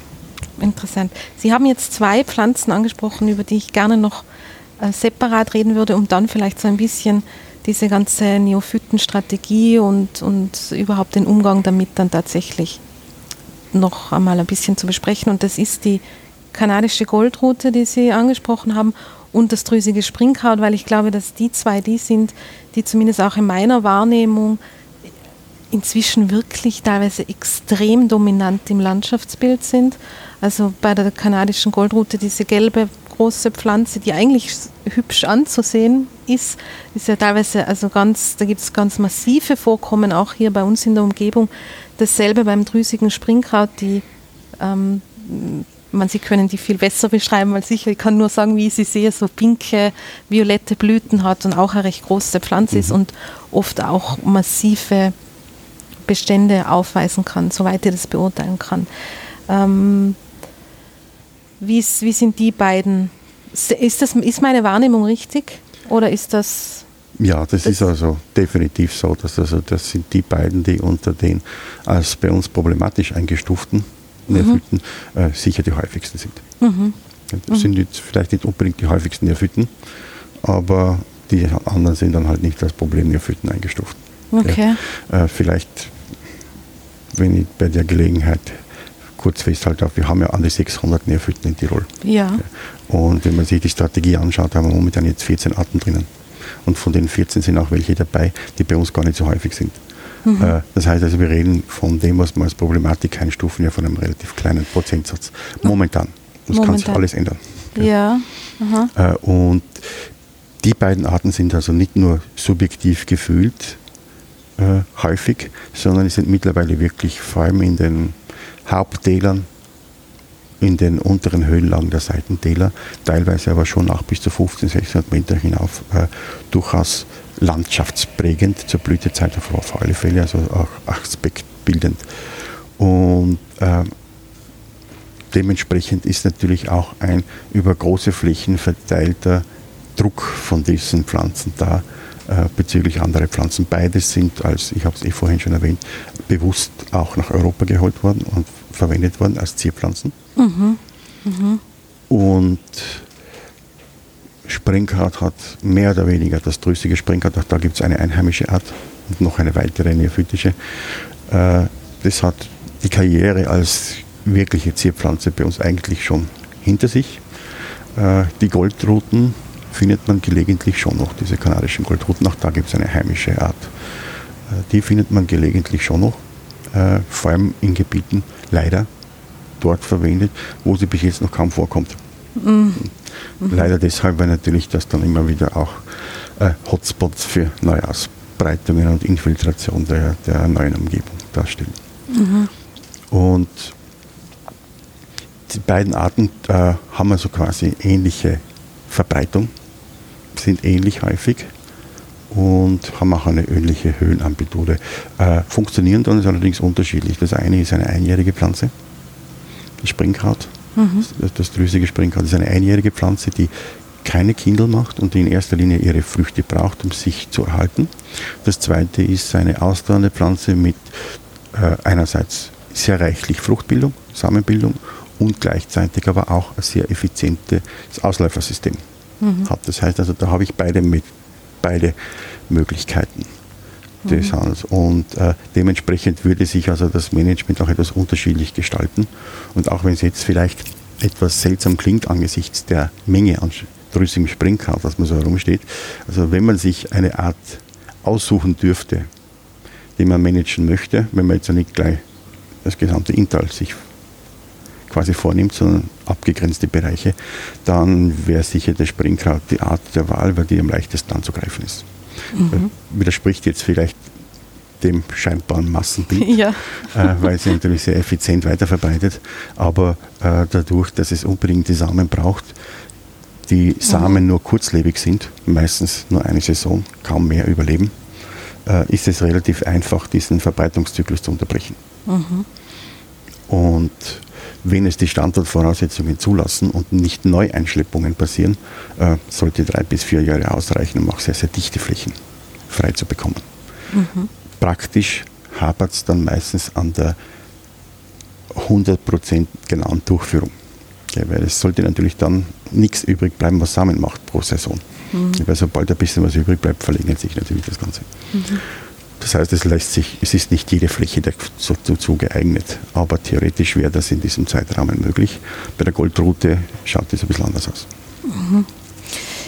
Ich habe auch deshalb diese beiden noch einmal angesprochen, weil ich habe die dann explizit gegoogelt. Mhm. Und da ist interessant, dass man bei der Goldrute ist es so, dass die, dass die als Heilpflanze verwendet wird und auch die kanadische Goldrute da empfohlen mhm. wird, die zu sammeln, zu trocknen und dann mhm. Tee, ich glaube für Blasenbeschwerden oder so vor allem.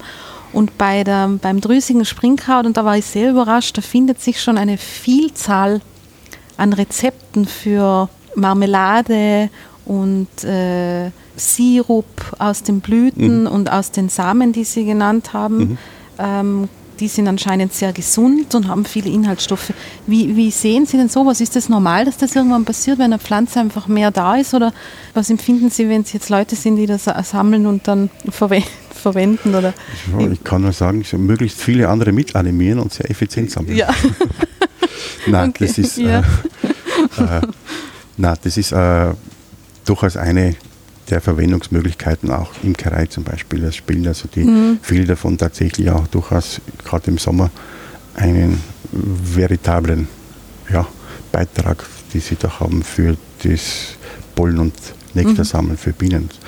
Ähm, aber demgegenüber steht natürlich die, weil die Situation, dass die Arten natürlich gerade, wenn sie dann anfangen, in großen Mengen, in großen Massen auftreten, und das jetzt nicht nur an einzelnen Wuchsorten, sondern immer wieder, und äh, natürlich einen Verträgungseffekt auswirken. Ja. Und wenn man sich die Situation anschaut, wo die heute stehen, oder ja, sich ausbreiten, äh, ganz plakativ in dem Fall die Goldrote, weil das sieht man sehr schön, das sind überall diese Böschungsbereiche, diese mhm. Feldreine. Das sind alles diese in unserer intensiv kultivierten Landwirtschaft nur mehr exzessiv oder brachliegenden Flächen. Das sind eigentlich Refugialräume für heimische Pflanzen und Tiere. Mhm. Und die werden über große Strecken immer wieder von der gleichen Art, von den gleichen Bestandesstruktur und das muss man mal zu sagen, die für heimische Arten völlig irrelevant ist, weil die sind über Jahrtausende und Jahrhunderte ohne die Goldtote auskommen aus, aus Nordamerika, die werden es auch in Zukunft machen. Und äh, dass man, also ich sehe es aus meiner Sicht einfach bedenklich, wenn man so diese letzten Refugialräume äh, dafür opfert, mhm. äh, und damit natürlich die letzten, die heimischen Vorkommen, die an solchen Standorten von manchen Arten vorkommen, dafür opfert, dass man vielleicht von diesen Arten einen Nutzen hätte.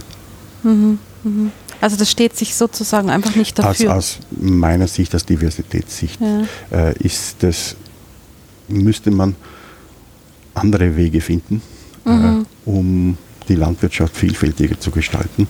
Aber so das oft gebrauchte Argument, dass auch heimische Pflanzen oder äh, heimische Tiere die Pflanzen nutzen, äh, das funktioniert nur bedingt, ja. weil ich damit ja erst wieder Flächen für heimische Arten dem Ganzen opfere, anstatt versuche, äh, neue Flächen zu generieren, die wieder diverser werden. Mhm. Sie haben jetzt schon ganz oft dieses Stichwort Diversität ähm, angesprochen und das ist ja, glaube ich, eines auch der ähm, Hauptprobleme, das war schon Ihr Eingangsstatement eigentlich, dass das eines ja. der ganz großen Herausforderungen ist beim Stichwort ähm, Biodiversität. Wie sehen Sie da die Situation im Moment? Ähm, ist da wirklich Gefahr im Verzug, was das betrifft? Wenn man jetzt generell äh, ist auf alle Fälle Gefahr im Verzug, jetzt nicht nur nervitenspezifisch, sondern schon generell, wobei natürlich eine ganz, ganze Menge an Faktoren zusammenspielt. Äh, das ist Land, Landverbrauch, das ist der Umgang, Nutzen der Flächen und ähnliches hat sich alles massiv gewandelt. Und es ist ja sehr häufig so, dass wir so ein relativ sensibles ja, Gleichgewicht unter Anführungszeichen haben, dass in vielen Bereichen ein moderater bzw. gemäßigter menschlicher Eingriff sehr wohl dazu beitragen kann, die Artenzahl, die Diversität zu erhöhen. Und vieles von dem, was wir auch schützen, heute unter Naturschutz steht, es ist ja eigentlich Kulturlandschaft. Mhm. Gerade unterhalb der Waldgrenze praktisch alles oder fast alles. Äh, das Ganze kippt dann allerdings, wenn der menschliche Einfluss zu intensiv wird. Dann äh, führt es zu einer massiven Verdrängung. Das heißt, wir haben auf der einen Seite diese Situation. Wir haben sicher einen Aspekt, der bei uns erst künftig wirklich schlagend werden wird, momentan noch relativ wenig, zumindest in den niedrigeren Höhenlagen. In den Hochlagen merkt man schon, das wäre der Bereich Klimaeffekt, mhm. der damit hineinspielt. Und dann haben wir einen weiteren Partner und bei all diesen dreien, auch der jetzt dazu kommt, spielt, ist ja der Mensch quasi der Verursacher oder der Hauptverantwortliche. Das sind eben diese Nervhütten da, die da mit hineinspielen. Zumindest eine Teilmenge von diesen Nervhütten, die jetzt in einer ohnehin schon angespannten Situation als zusätzlicher Faktor dazukommen. Und dann sind wir wieder so in dieser Situation, dass, dass wir jetzt so Restflächen, die noch interessant wären, auf aufgrund eigentlich teilweise einer kuriosen Situation, nämlich aufgrund dessen, dass sie äh, aus der Nutzung herausfallen, was ja an und für sich gut wäre für, eine, für gewisse Arten, äh, aber genau aus dem Grund jetzt empfänglich werden, um von Arten wie Goldruten besiedelt zu werden. Das heißt, wir haben also eigentlich eine relativ heikle, schwierige Situation. Und gerade diese Randbereiche, die verlieren wir jetzt sukzessive an Neophyten. Und wir haben also durchaus auch in, in gerade in den letzten Jahren haben wir uns auch intensiv mit sehr seltenen Arten in Tirol auseinandergesetzt, abseits von Neophyten. Mhm. Äh, und haben da also äh, durchaus auch für unseren unmittelbaren Lebensraum durch das eine oder andere konkrete Beispiel, wo wir jetzt die Situation haben, wo wir solche Restvorkommen von einzelnen Arten akut durch Neophyten, massive Neophytenvorkommen bedroht sind oder zum Teil schon verschwunden sind. Mhm. Wobei, wie gesagt, beides die Folgeerscheinung ist. Auch die Neophytenproblematik ist ja nicht die Ursache, sondern eine Folgeerscheinung menschlicher Aktivitäten. Mhm, ja. Und, äh, Hätten Sie da ein Beispiel, was man da also, äh, voranstellen könnte? Was bei uns jetzt die letzten Jahre sich herauskristallisiert hat, es geht also um, um relativ unscheinbar aussehende Vertreter aus der Familie der Hahnenfußgewächse. Mhm. Es ist ein zwei Wiesenrautenarten, wo wir von einer nur mehr zwei Fundorte gefunden haben, von ehemals doch einigen mehr. Äh, und in beiden Fällen ist es mittlerweile von Goldrote überwuchert und da sind ein paar kleine Reststängel hm. noch übrig. Also es gibt diese Situation auch tatsächlich bei uns. Und was sich aber auch gezeigt hat, und wir haben uns relativ viel, vor allem für fast die meisten dieser problematisch, diversitätstechnisch problematischen Arten, haben wir auch für Tirol eigene Untersuchungen gemacht, ob es diese Verdrängungseffekte tatsächlich gibt. Und es hat sich praktisch bei allen ein mehr oder weniger deutlicher Verdrängungseffekt gezeigt. Und zwar auch im unmittelbaren Vergleich der ohnehin schon menschlich reduzierten Diversität mhm. äh, im Vergleich zu dann die ähnliche Flächen mitten Fütten. Also wir gehen ja gar nicht im Vergleich von der, vom Idealzustand, weil den haben wir eh nicht mehr. Ja. Äh, aus, sondern auch da in dem unmittelbaren Vergleich gibt es immer noch eine Reduktion.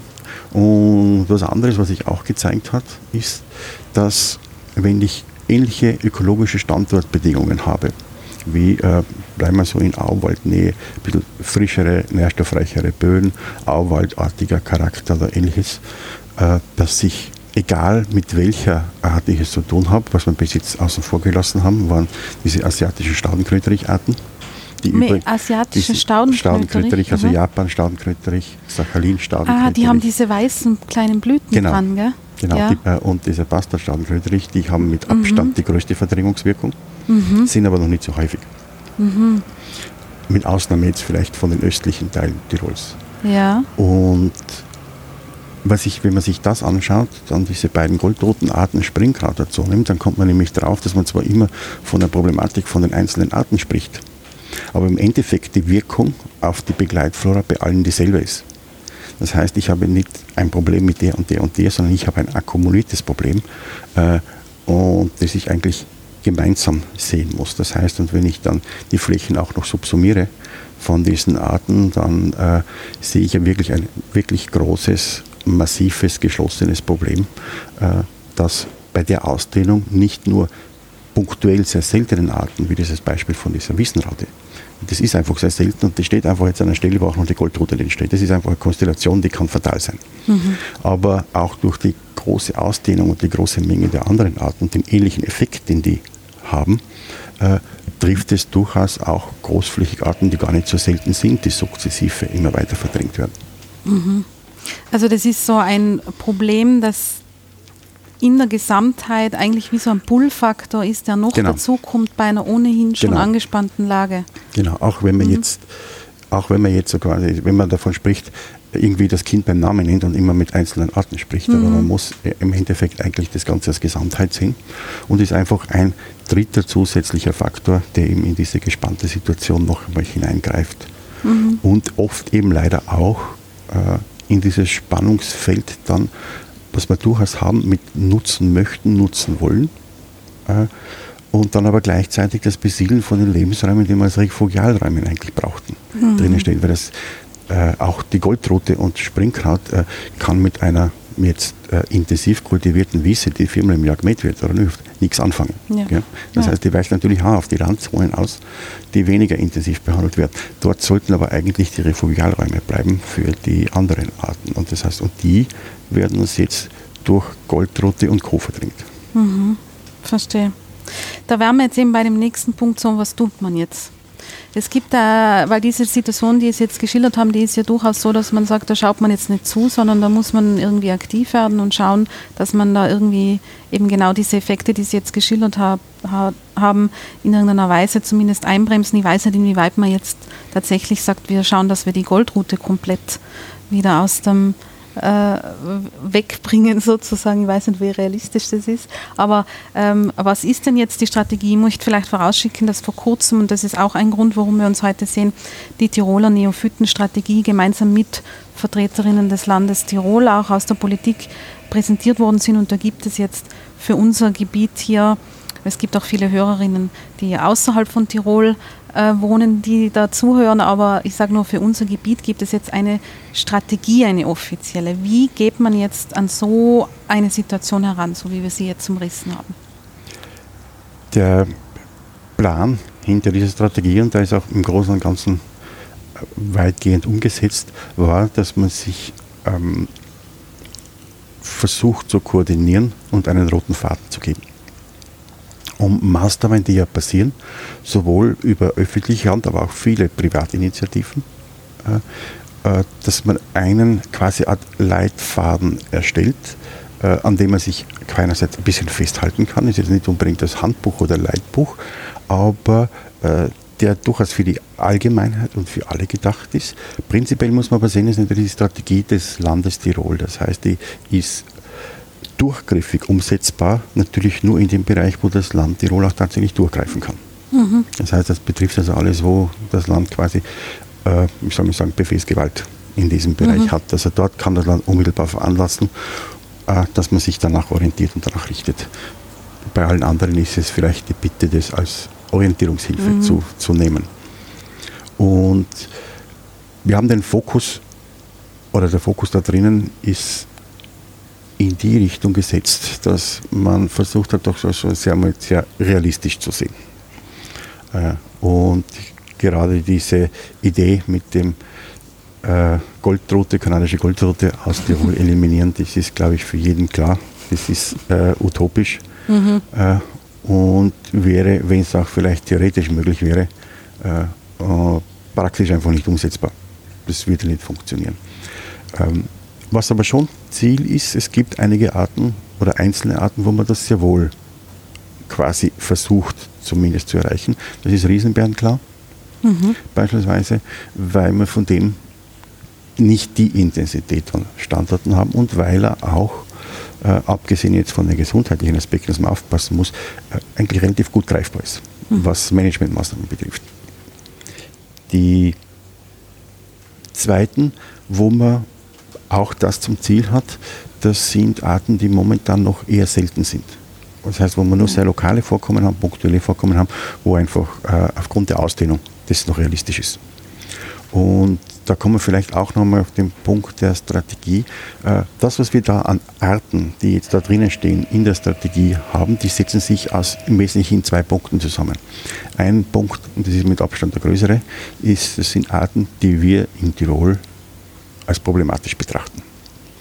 Und das Ganze ist ergänzt, teilweise überschneidet sich auch, ja, durch Arten, die auf einer sogenannten EU-Liste stehen. Es gibt seit 2014 eine EU-Verordnung mhm. zu EU-weit relevanten invasiven äh, Neobioten und äh, mit massiven Restriktionen und Einschränkungen mit Handelsverbot, Verbreitungsverbot bis hin zu Besitzverbot von diesen Arten, die dort auf den Listen drauf sind.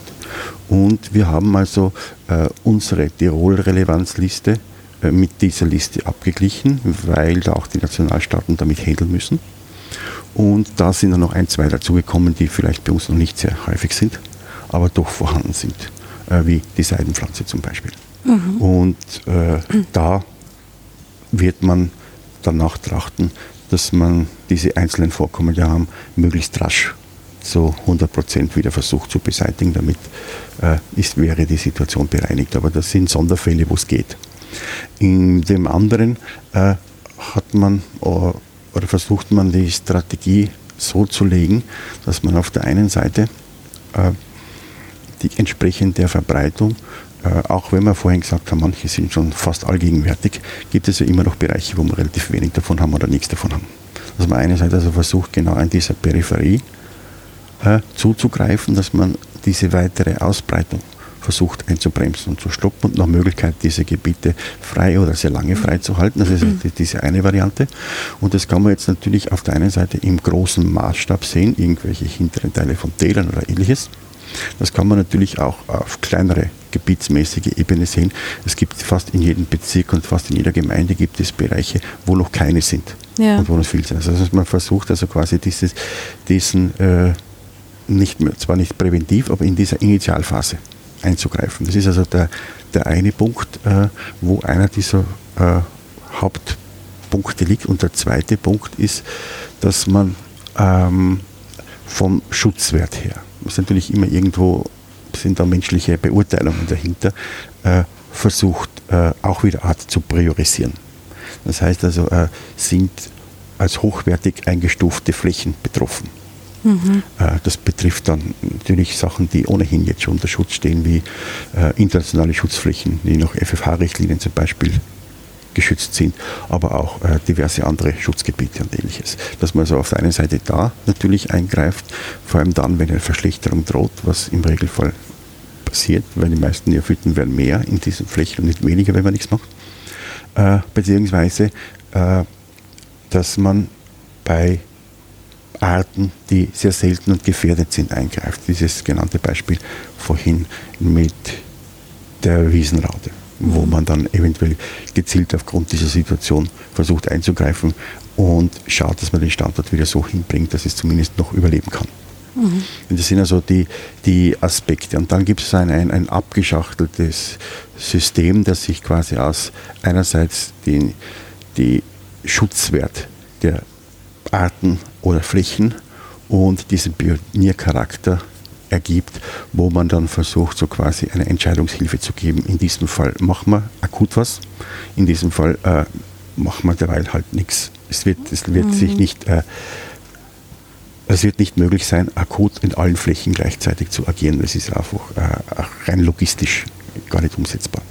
Mhm. Und was auch äh, massiv dazu kommt, das ist gerade im einleitenden Teil, es wird also auf allen Ebenen und da wird das Land, ist schon dabei und wird dann auch in dieser Zeit die entsprechenden Infrastrukturen und Kontakte schaffen mit den angeführten Projektpartnern, äh, wo man sehr viel über Öffentlichkeitsarbeit, Schulungen gehen, äh, sowohl für die Allgemeinheit, aber dann auch äh, landesintern mit den Personenkreisen, die damit zu tun hat, äh, mit Förstern, aber dann auch, äh, wir planen ein eigenes, äh, wie soll man sagen, äh, Art Kurse, ja. für, um, um Neophytenfachkräfte auszubilden mhm. und so weiter. Es soll also auch auf dieser Ebene äh, geschaut werden, dass man die nötige Infrastruktur im Sinne von auch die Personen dann in Zukunft vor Ort haben, die in der Lage sind, dann die entsprechenden Entscheidungen zu treffen. Mhm. Ich denke mir, dass das ja auch in, in, diesem ohnehin schon komplexen Spiel von Prävention und Reaktion, das Sie jetzt geschildert haben, auch die Sensibilisierung wahrscheinlich ein ganz ja. wichtiger Faktor ist, weil, wie Sie sagen, man das Wissen kann man nicht unbedingt voraussetzen. Und gerade bei so diesen Staudenknöterich-Arten, die sind ja, also die, die sind ja oft in so, äh, das sind halt Büsche, das wird mhm. man vielleicht gar nicht vermuten, dass das eigentlich ja, aber ja. durchaus eine Problematik ist, dass, dass die sich jetzt da so ausgebreitet hat. Na, das wird also sicher äh, in Zukunft jetzt massiv forciert werden.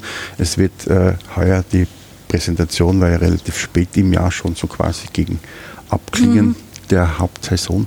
Aber das ist etwas, was also einen ganz wesentlichen Standbein betrifft, dass man natürlich auf der einen Seite einen Bereich hat, über den verfügt werden kann, mhm.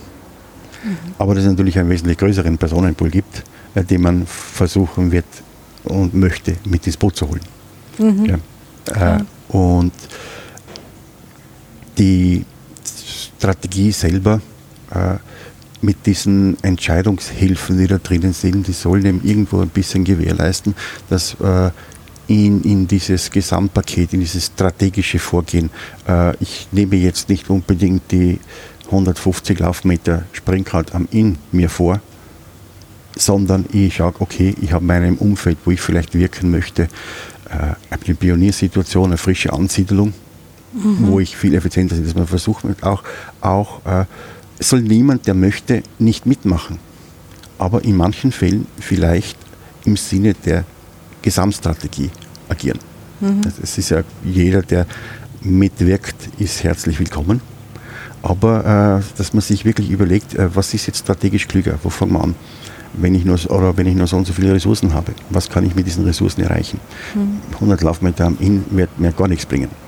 Weil die sind, äh, auch wenn ich vorhin gesagt habe, es ist theoretisch leicht weg, unter Anführungszeichen, leicht wegzukriegen, äh, aber ich habe rundherum Pflanzen, die mir in die Flächen immer wieder Samen neu hineinbringen. Also ist es witzlos, mhm. weil es ineffektiv sein wird. Und äh, wenn ich aber in der Peripherie, wo ich quasi am, am Rand des Vorkommens bin und dort diesen Rand kapp und zurückdringe, dann macht es sehr wohl Ansicht, sehr wohl Sinn. Mhm. Und auch ein bisschen so in, in, in diese Richtung äh, soll das Ganze auch gehen, dass man also strategisch an diese leichter handelbaren Bereiche sich dran wagt, was dann automatisch auch ein bisschen das Eindämmen der Ausbreitung äh, mit bewirken würde, zumindest im Idealfall. Und dass man sich mit wirklich massiven Vorkommen erst dann anlegt, wenn es einen zwingenden Grund gibt. Der zwingende Grund ist diverse Schutzstatusgefährdung von irgendwelchen hochgradigen Schutzgütern. Es kann aber natürlich auch, wenn man jetzt äh, immer nur von diesen diversitätsrelevanten gesprochen haben, bei den gesundheitlich relevanten, vor allem äh, Ragweed und Riesenbärenklau, gilt grundsätzlich Maßnahmen. Mhm. Also da gibt es keinen, da, die sind immer höchste Priorität mhm. gereiht, egal wie wenig oder wie viel sind. Mhm. Okay. Äh, und also gesundheitliche Relevanz ist immer hochprioritär gereiht. Mhm. Und bei den anderen gibt es ja so eine gewisse, gewisse Abstufung, die äh, ich sag, sicher nicht dazu beitragen wird und auch nicht kann, dass wir die Arten komplett wieder weg haben, aber äh, dazu beitragen kann, dass bisher relativ wenig betroffene Bereiche möglichst lang so bleiben, äh, beziehungsweise schützenswerte Flächen in einem Zustand bleiben, in dem das Fortkommen der anderen Arten mh, mm, langfristig gesichert werden kann. Mhm. Und wenn man das schafft, dass man diese Balance herbekommt, wäre es dann auch sowas, dass man sagt, okay, ähm, jetzt, wenn man es dann auch längerfristig als Entwicklung irgendwie sieht, dass eben auch neue Arten wo dazukommen, ist es dann möglich, wenn diese Balance irgendwie gegeben ist, dass das drüsige Springkraut nur noch mal dann bei uns heimisch ist? Und, oder ist das, sind die immer so, sind das Arten, wo man immer schauen muss, dass das nicht irgendwie kippt an irgendeinem Punkt? Ich glaube, es sind zwei, zwei Punkte, die drinnen sind. Also theoretisch äh, äh, vielleicht fangen wir noch einen Schritt zurück an. Heimisch im Sinne von biologischen Sinne heimisch und gebietsfremd werden sie nie werden, weil es einfach dieser Menschfaktor mitspielt. Mhm, Aber ja. als Eingebürger zählen die alle schon lang. Okay, also als Eingebürger ja. und damit Teil der bei uns vorhandenen Vegetation mhm. sind die. Da fährt die Eisenbahn drüber. Ja. Okay. Also das und viele andere auch nicht, alle 600. Da sind mhm. viele äh, noch nicht in der Lage, sich selbstständig zu halten, aber die problematischen, die wir da aufgezählt haben, alle. Mhm. Äh, und der zweite Punkt wäre, und das ist auch das, was man prinzipiell erwarten würde, äh, dass irgendwann einmal die neu dazukommenden Arten ihre Nischen, die sie theoretisch besetzen können, ihre mhm. Lebensräume und Bereiche alle besetzt haben. Das ist ein, ein theoretischer Zustand, von dem wir momentan noch relativ weit entfernt mhm. sind. Also da ist okay. keine von diesen Arten, die auch nur annähernd mhm. äh, ihren momentanes Potenzial oder ihre Möglichkeiten schon ausgeschöpft mhm. hätte. Da müssen wir jetzt auch gar nicht so Dinge wie vielleicht Klimaerwerbung noch dazu kalkulieren, sondern ja, ohne das verstehe. sind die noch nicht am Horizont angelangt. Mhm. Und äh, was auch der Fall ist, natürlich stehen die in Konkurrenz mit heimischen Arten und äh, es ist nicht in jedem Fall so. Und je naturnäher äh, Vegetationstypen sind, desto schwerer tun sich die Seniorphyten im Regelfall auch, äh, mhm. dort Fuß zu fassen. Und natürlich stehen auch Nährfetten untereinander in Konkurrenz. Natürlich, äh, wenn es jetzt ein, ein, frischer, nährstoffreicher Auboden ist, da wird Fallopia wachsen, da wird Springkraut wachsen, da werden die Goldroten mhm. wachsen. Und die sind natürlich auch teilweise entscheidend dann feine Nuancen im, im Nährstoffangebot, Wasserhaushalt, äh, manchmal auch ein bisschen Platzhirschmentalität, wer zuerst kommt, mal zuerst, äh, die da sind, aber die sind natürlich genauso untereinander in Konkurrenz. Mhm. Und äh, gerade beim Springkraut wissen wir aus eigenen Untersuchungen, ist zum Beispiel eine von den Arten, die relativ lange in stark beschatteten Knöterichbeständen noch überleben kann. Viel länger als die meisten heimischen, mhm. beispielsweise. Mhm. Und, aber von dieser Hoffnung, dass das quasi dann kippt und dann ist es eingebettet und haben wir den Status quo, sind wir auf der einen Seite noch weit entfernt. Und zum Zweiten ist natürlich der, die Gefahr, dass wir etliches auf dem Weg dorthin verlieren. Ja, relativ klar. groß. Ja. Und es ist auch wahrscheinlich keine Perspektive zu sagen oder eine zu lange, dass man sagt, die heimischen Arten entwickeln irgendwann Strategien, um gegen diese Invasoren irgendwie vorzugehen und sich, oder ist es zu langfristig oder zu banal gedacht, dass die, wenn, wenn sozusagen der heimische Bestand mit etwas Neuem konfrontiert wird, dann auch sein eigenes Verhalten unter Anführungszeichen anpasst? Das ist etwas, was, was immer wieder auch in, in, ins Treffen geworfen wird und man kann bis zu einem gewissen Grad, äh, wenn man jetzt in anderen Zeiträumen denkt, mhm. wahrscheinlich auch davon ausgehen, dass sich, äh, dass sich lang, manches ein, an, einpendeln wird, was aber nicht äh, das vorhin Gesagte quasi dann mildert, weil wir werden auf dem Weg dahin ja, einfach andere klar. Dinge, die nicht robust genug mhm. sind, äh, im Endeffekt verlieren. Aber äh, dieser Lerneffekt wird irgendwann von einigen Arten und Vegetationstypen sicher eintreten. Und was man auch äh, sich ganz klar bewusst sein müssen, äh, Füttenmanagement oder Maßnahmen hin und her, die, die sind da, die werden zumindest die Massenvogel, die werden da bleiben, ob wir jetzt Maßnahmen setzen oder nicht, sondern worum es darum geht, ist äh, insofern versuchen, moderierend einzugreifen, um gewisse Lebensraumsituationen, Leibbesiedelung zu bremsen, äh, Gebiete, die frei sind, möglichst frei zu halten und die mhm. zu bremsen. Es ist also, die Strategie zielt nicht darauf hin ab, jetzt für alle diese 14 Arten eine äh, quasi Idealvorstellung, dass wir die komplett wegbringen, sondern es geht auf diesem Stadium oder in diesem Stadium einzugreifen und für die Zukunft die Auswirkungen versuchen zu minimieren. Mhm. Das ist der Plan eigentlich, ja. der dahinter steckt. Mhm. Bei einem mit mehr bei den einzelnen Arten wie Riesenklau vielleicht mit mehr äh, strikterem mhm. Ziel mit wegzubringen, bei den anderen mit mehr äh, äh, sagen wir sagen, minimierenden äh, Ziel der Probleme mhm. oder die Probleme zu minimieren. Ja. Ähm, gibt es in dem, wie Sie es jetzt geschildert haben, wie, dieses, wie das so abläuft mit den Neophyten, ist etwas quasi im Köcher, was in Zukunft ein Problem werden könnte, was wir vielleicht alle noch nicht so am Schirm haben, was jetzt auch nicht so optisch schon präsent ist, aber wo Sie sagen, das, da könnte was Neues in Zukunft auf uns zukommen? Oder gibt es irgendwie besondere Entdeckungen aus, den, aus jüngerer Vergangenheit von Pflanzen, die man hier entdeckt hat, die eigentlich nicht hier sein sollten? Äh, der wenn ich vielleicht da auch noch einen Schritt zurückgehen darf, ja. äh, um äh, das ein bisschen zu illustrieren. Es ist relativ schwer, von vorweg, es ist relativ schwer zu beantworten, wie es jetzt wirklich genau passieren wird. Aber wenn man äh, sich nur die Entwicklung, was man ja quasi historisch nachvollziehen kann, von Goldrote Springkart zum Beispiel mhm, anschauen, ja. aber auch Kröterich, die Kröterich-Arten, dann hat also die, die alle so plus minus Beginn des 20. Jahrhunderts ihre Freilandkarriere in Tirol begonnen. Mhm. Und für, für die einen mehr oder die anderen weniger, aber für alle beginnt etwa ab dem Ende der 60er Jahren, 70er Jahre erst die massive Ausbreitung, die zu dem geführt hat, was wir heute haben. Ähm, ich habe vorhin schon erwähnt, der südafrikanische Kreisgrad zum Beispiel ist deutlich später und Sommerflieder beispielsweise auch. Äh, wir haben auf dieser Liste eine Wasserpflanze. Ja.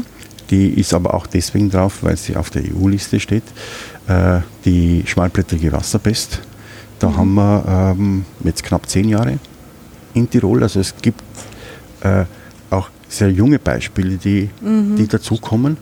Und äh, die Arten verändern, oder die, die Situation im Gebiet, die verändert sich mit der Zeit. Wenn wir in den 60er Jahren Goldrute gesucht hätten, dann hätten wir sie wahrscheinlich suchen müssen heute ist es relativ rasch erledigt. Mhm. Und es ist relativ schwer, und ich denke, um 1900 hat sich wahrscheinlich niemand gedacht, die Goldroute wird in 120 Jahren ein Riesenproblem sein. Ja. Ja. Und von dem her, äh, ist das, was wir momentan haben, eine Momentaufnahme, die quasi den Status der Pflanzen zu diesem Zeitpunkt zeigt. Äh, und wir haben einige wenige Fälle, wo wir neu auftretende Pflanzen, die aus einem Problempool kommen, wie diese asiatischen Springkrautarten, mhm. auch in Tirol hatten, die sich aber wieder verloren haben. Also Aha. es gibt auch solche, solche Geschichten. Also ja, nicht jeder ja. Versuch, unter Anführungszeichen, ist auch zum Erfolg führend. Mhm. Umgekehrt äh, habe ich schon erwähnt, dass äh, wir sehr erfolgreiche Arten an den Straßenrändern haben, ja. äh, die sehr jung da sind. Wenn die ähnlich wie beispielsweise das Kreiskraut, das bis vor 10, 15 Jahren auch eher Straßenrand und Bahndamm besiedelt war, dann den Schritt schaffen, dass sie davon wegkommen, mhm. Äh, dann können die natürlich auch problematisch werden. Äh, wir haben einiges an Zierpflanzen, die wir schon in den Gärten haben die, wo man weiß, dass sie in anderen Gebieten schon relevant sind, Kirschlauber beispielsweise mhm. oder ähnliches, die in klimatisch etwas wärmer gelagerten Gebieten schon ja. massiv vorkommen. Äh, da sieht man auch bei uns mittlerweile, dass das Auswildern häufiger wird. Ja. Ver oder verwildern zumindest im Siedlungsbereich, dass es viel häufiger über Samen aufgeht als früher. Mhm. Äh, wir haben in Ostösterreich, Osteuropa große Probleme mit Kermesbeeren. Mhm. Und die können, können, ähnliche Dimensionen wie Krötericharten erreichen. Ist das, auch, ist das ein Strauch? Oder? Das ist auch eine ausdauernde Pflanze mit einem mhm. massiven unterirdischen Wurzelstock, das sehr, okay. sehr dichte große Fläche machen kann. Mhm. Und da haben wir in letzter Zeit immer wieder häufiger auch Meldungen von Freilandvorkommen bei uns. Wir haben noch keine großen Flächen, aber also es baut sich also auf. Das sind also sicher potenzielle Kandidaten für die Zukunft. Mhm. Und ganz jung, äh, letzte Woche habe ich, das haben wir dann selber auch angeschaut, eine Meldung bekommen von einem Beifuß, annueller Beifuß, ein einjähriger Beifuß, eine eigentlich asiatische Beifußart, mhm. die durchaus auch wie alle Beifußarten Pollenallergen ist, wo wir äh, ganz aktuell erste Vorkommen in Tirol haben. Mhm. Also es ist ein, ein, ein, ein sehr intensiv laufendes und dynamisches System. Äh, bei einigen Arten äh, weiß man, dass sie dieses Potenzial haben und die beobachtet man auch in ihrem Verhalten. Ja. Äh, und bei anderen wahrscheinlich kann man es derzeit äh, noch gar nicht abblicken. Und es ist sicher, dass eine oder andere bereits in unseren Gärten oder sonst wo vorhanden, äh, mhm. wo man, wenn wir das in 50 Jahren machen würden, vielleicht auch darüber reden eher, würden. Man, ja, ja. verstehe. Hm. Äh, was wir jetzt noch gar nicht abschätzen können, es werden sicher auch Dinge dazukommen, die wir jetzt noch gar nicht bei uns mhm. haben. Mhm. Also das, da sind Sie sicher, dass das ist wahrscheinlich auch der normale Lauf und ja. der Klimawandel wird wahrscheinlich vieles ja, ja noch eher begünstigen als. Genau, also der Klimawandel wird auf der einen Seite ja. Sachen, die bei uns jetzt quasi als Zierpflanzen zwar ausreichend winterhart sind, mhm. aber nicht robust genug, um sich entsprechend zu vermehren. Mhm. Äh, oft braucht es ja nicht viel. Äh, das Blatt wenden können. Und das Zweite ist, dass natürlich mit etwas Wärme natürlich auch äh, sowieso und damit auch potenziell andere Pflanzen, die wir jetzt noch gar nicht da haben, in Frage kommen mhm. und in Zukunft vielleicht auch erfolgreich sein können. Mhm. Ich hätte noch eine allgemeine Frage, so, die, mich, die mich schon länger interessiert und vielleicht ist sie auch ganz blöd, aber ich muss sie jetzt trotzdem stellen. Was diesen Neophyten allen gemeinsam ist, ist diese massive Ausbreitung. Also dass sie wirklich an Standorten dann da fast das alleinige Vorkommen sind, mhm. also beim Springkraut oder beim, bei der Goldrute, ich meine, da wachsen nicht einmal mehr Brennnessel dazwischen mhm. oder sowas. Ähm, ist es aus Pflanzensicht gesehen klug, sich so zu verhalten, dass man die eigene Biodiversität zerstört eigentlich? Oder was ist das für eine Strategie? Würde das irgendwann einmal aufhören? Also die, die Pflanzen machen, die sind ja nicht also das, wie sich, wie sich sowas abspielt, das ist ja nicht, die würden ja nicht was tun, was, was für sie selber eigentlich schädlich ist, oder? Und Monokulturen ist ja etwas, was der Mensch eigentlich macht, wo man aber sagt, gut ist es eigentlich nicht. Weil, also verstehen Sie, was ich meine? Ja, ja, ich so, was, schon, was, was, meine, ist, ja. was, was, was denken die sich eigentlich dabei, wenn sie so massiv auftreten? Die, ich glaube, dass sie äh, das machen, was sie sonst auch machen, äh, nämlich ihr wachsen, blühen, Früchte machen, Samen machen mhm. und teilweise chemisch noch helfen, damit äh, anderes nichts daneben ist. Äh, und allerdings in ihren Herkunftsgebieten gibt es ein Umfeld, das mit dem bis zu einem gewissen Grad umgehen mhm. kann. Da gibt es äh, Pflanzen, die sich vielleicht durch diese chemischen Inhaltsstoffe nicht, nicht abhalten lassen. Mhm. Äh, dieser Lerneffekt, der vorhin auch, die, die können, die schaffen das. Gibt es also auch sehr gute Beispiele aus, äh, weil wir jetzt wir reden immer von uns da und Sachen aus Amerika und Asien gekommen sind. Die Amerikaner haben USA und Nordamerika mindestens das gleich große Problem, wenn nicht größere, mit europäischen Neophyten. Mhm. Also es ist nicht so, dass das eine Einbahn ist mhm. und wir da die mhm. Armen sind. Äh, sondern auch dort gibt es also ganz dezidierte Untersuchungen zu Arten, die in, bei uns teilweise extrem selten sind äh, zumindest nicht wirklich nennenswert irgendwas verdrängen und keine hochdominanten Bestände bilden und dort sehr wohl, wo man dann hat äh, festgestellt eben, dass diese chemische Wirkungsweise äh, in Amerika bei den neuen Pflanzen funktioniert, in Europa nicht. Mhm. Und damit äh, dieser Weg zur Monokultur einfacher wird. Und äh, das sind alles Komponenten, die da im Endeffekt mitspielen. Die wachsen nicht wesentlich anders, äh, nicht wesentlich deshalb, weil wir teilweise ja nicht klassisch nur mehr die importierten Wildpflanzen äh, haben, die, also das, was wir bei uns als Goldrute herumstehen, haben als kanadische Goldrute, ist nicht mehr ganz eins zu eins oder das, was in Nordamerika als kanadische Goldrute herumsteht, weil das, was wir haben, das ist ja über Jahrhunderte kultiviert. Ja. Und auch vermehrt worden. Das heißt, die sind vielleicht etwas wüchsiger oder ähnliches als die unten. Aber äh, es fehlen die Fressfeinde, die großen und auch die kleinen wie Insekten. Es fehlen vielleicht andere Pathogene, mhm. die zu der Herabsetzung der Vitalität der Pflanzen führen können. Äh, und es fehlt der Pflanzengarnitur, die dem entsprechend etwas gegensetzen kann. Mhm. Und das ermöglicht denen halt, ich würde gar nicht, dass sie so dick und so betreiben, sondern das ermöglicht ihnen einfach äh, dieses also ungehemmte genau. und nicht mhm. eingeschränkte Wachstum. Es fehlt quasi dieses Spiel der Natur, genau. wo es einfach einen es Kampf normalerweise genau. gibt und wenn der nicht da ist, dann breiten die sich halt. Genau, und das, das, ist, und das ist genau der Punkt, dass es ihnen ja. einfach an veritablen Gegnern mhm. oft fehlt. Mhm. Äh, womit sie alle ein Problem haben, ist mit Schatten. Mhm. Weil sie auch nicht davon leben, dass sie selber quasi die Größten sind ja. und mit Schattenwirkung. Und dementsprechend sind also als so die resist mitresistentesten Lebensräume äh, gegen auch invasive problematische Neophyten sind geschlossene Wälder. Mhm. Äh, idealerweise Urwälder. Äh, haben wir das halt in vielen Bereichen mhm, nicht, nicht mehr gegeben. Und äh, weil mit der Beschattung natürlich auch denen ihre Vitalität genommen wird. Mhm. Und, sie, und wenn sie nicht mehr optimal sind, dann werden sie auch leichter eventuell von anderen Pflanzen, die dann vielleicht ja wohl besser damit zurechtkommen, äh, im Endeffekt verdrängt.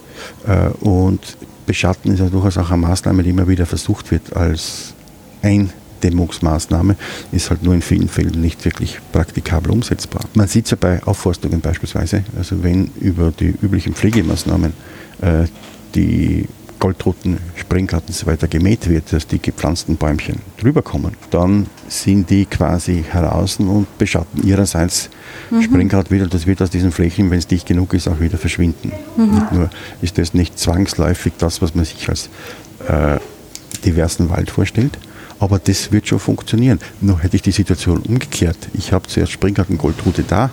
Mhm. Ich pflanze nichts hinein, sondern die Bäume müssen sich von selber aussehen also natürlicher Jungwuchs, dann habe ich ein Problem. Mhm. Weil das oft äh, sehr stark eingeschränkt ist, manchmal gar nicht mehr möglich ist. Mhm. Aber wenn ich Ihnen drüber helfe, dann geht es schon. Ja. Durch die vielen Schilderungen jetzt, die Sie gemacht haben und Erklärungen sieht man, dass Sie, sich, dass Sie ganz tief in der Thematik drinnen sind. Mich interessiert dann immer auch noch so eine persönliche Komponente, wenn man sich mit einem Thema jahrelang so intensiv befasst hat. Gibt es einen Neophyten oder eine Art, wo Sie, wo, die Sie besonders fasziniert? Oder sind Sie fasziniert vor allem von diesem Zusammenspiel im Gesamten, was Sie jetzt ja auch ähm, genau erklärt haben? Ich würde jetzt nicht unbedingt eine Art herausgreifen.